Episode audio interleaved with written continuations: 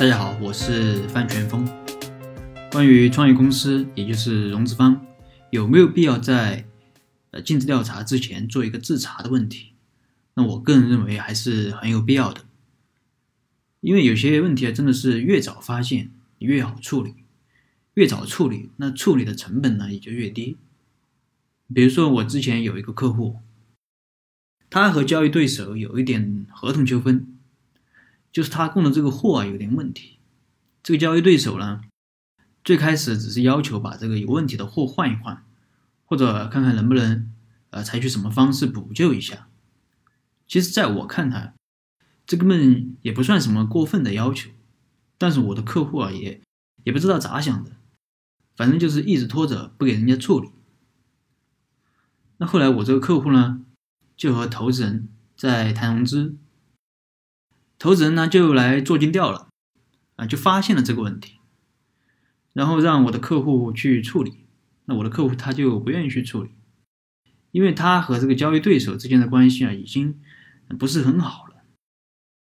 但投资人呢要求一定要处理，人家交易对手也不知道从什么地方知道了你现在融资，所以就啊你来处理可以啊，反正就是漫天要价啊。现在不仅仅要求是换货了。而且要求赔偿违约金，本来以前可能几十万就搞定的事儿，那现在好了，可能要花呃上百万。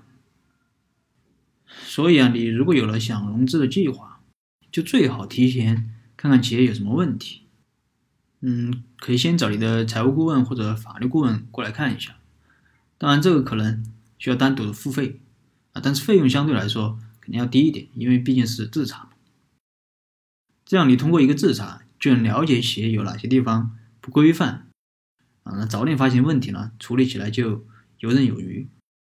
比如说开发票的问题，大家都知道啊，咱们这个企业啊，特别是民营企业，那在税务上啊，多多少少都会存在一些问题。我相信没有多少企业敢说自己税务上一点问题都没有。如果你一些业务啊，比如说你没有开发票。那么可能会存在一定的隐患，如果这个被投资人发现了，他可能会要求你去整改。但问题在于，如果你没开发票的量非常大，那可能你在短时间内你根本就开不出来那么多票。所以很多问题在平时看来其实都是一些小问题，你整改起来也不算难。但如果真的因为这些小问题让你融资失败，那我觉得是得不偿失的。但是如果遇到一些大问题不好处理怎么办？那我们能能不能造假呢？我个人不太建议这样搞，因为造假这个东西啊，只要是假的东西，它就肯定真不了。那我们在企业做尽调的时候，有时候会看这个企业的审计报告。那有些企业的这个审计报告，就连我这个不是财务出身的人来看，都有明显的问题。而且我只是看这个报告都有这么大的问题。那如果看细节的账本，我相信问题肯定更多。但是即使这样，我仍然不建议造假，因为对于咱们企业啊，特别是创业公司，其实经营上有有些地方不太规范，我个人觉得是可以理解的。啊，有些问题它并没有你想的那么严重，比如说劳动合同的问题，那劳动合同签的不规范，或者社保有点问题，那这些东西其实都是可以解决的。很多东西不规范，其实就是因为创业公司嘛没有钱，那让投资人投了钱，我们有了钱了，不就可以把这些东西都解决了吗？啊，我们想找专业的投资人，其中一个一个目的啊，一个很重要的目的就是，啊，就是让这些专业的投资人来帮我们把企业搞得更规范。你如果说这一造假那一造假，那人家投资人也不傻，本来有些问题它就不是问题，你非要去包装一下。会让人家觉得你做生意不够诚信，我就遇到过这样的客户。那我们去尽调的时候，很多东西都是遮遮掩掩的，就要提供个文件，也是催很久才给。那拿到文件一看，就知道这个东西是后补的，而且补的也是漏洞百出。本身这个问题就不算什么大问题，那可能对他们这一类的企业呢，都是普遍存在的。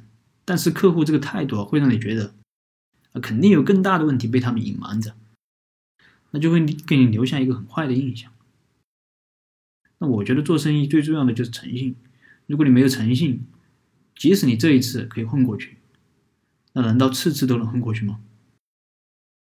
总的来说，我觉得做一个尽职调查前的自查还是有必要的。这个自查的主要目的在于提前把一些问题解决了。当然，如果你觉得有些东西一定要隐瞒，比如说一些商业上的秘密啊，那我建议最好提前做个准备。否则你啥都不准备，人家来了要资料，你下面的员工也不知道这个东西该不该给，那就给人家看。那么这就是关于。尽调前的自查的问题。好了，这一期的内容就给大家分享到这。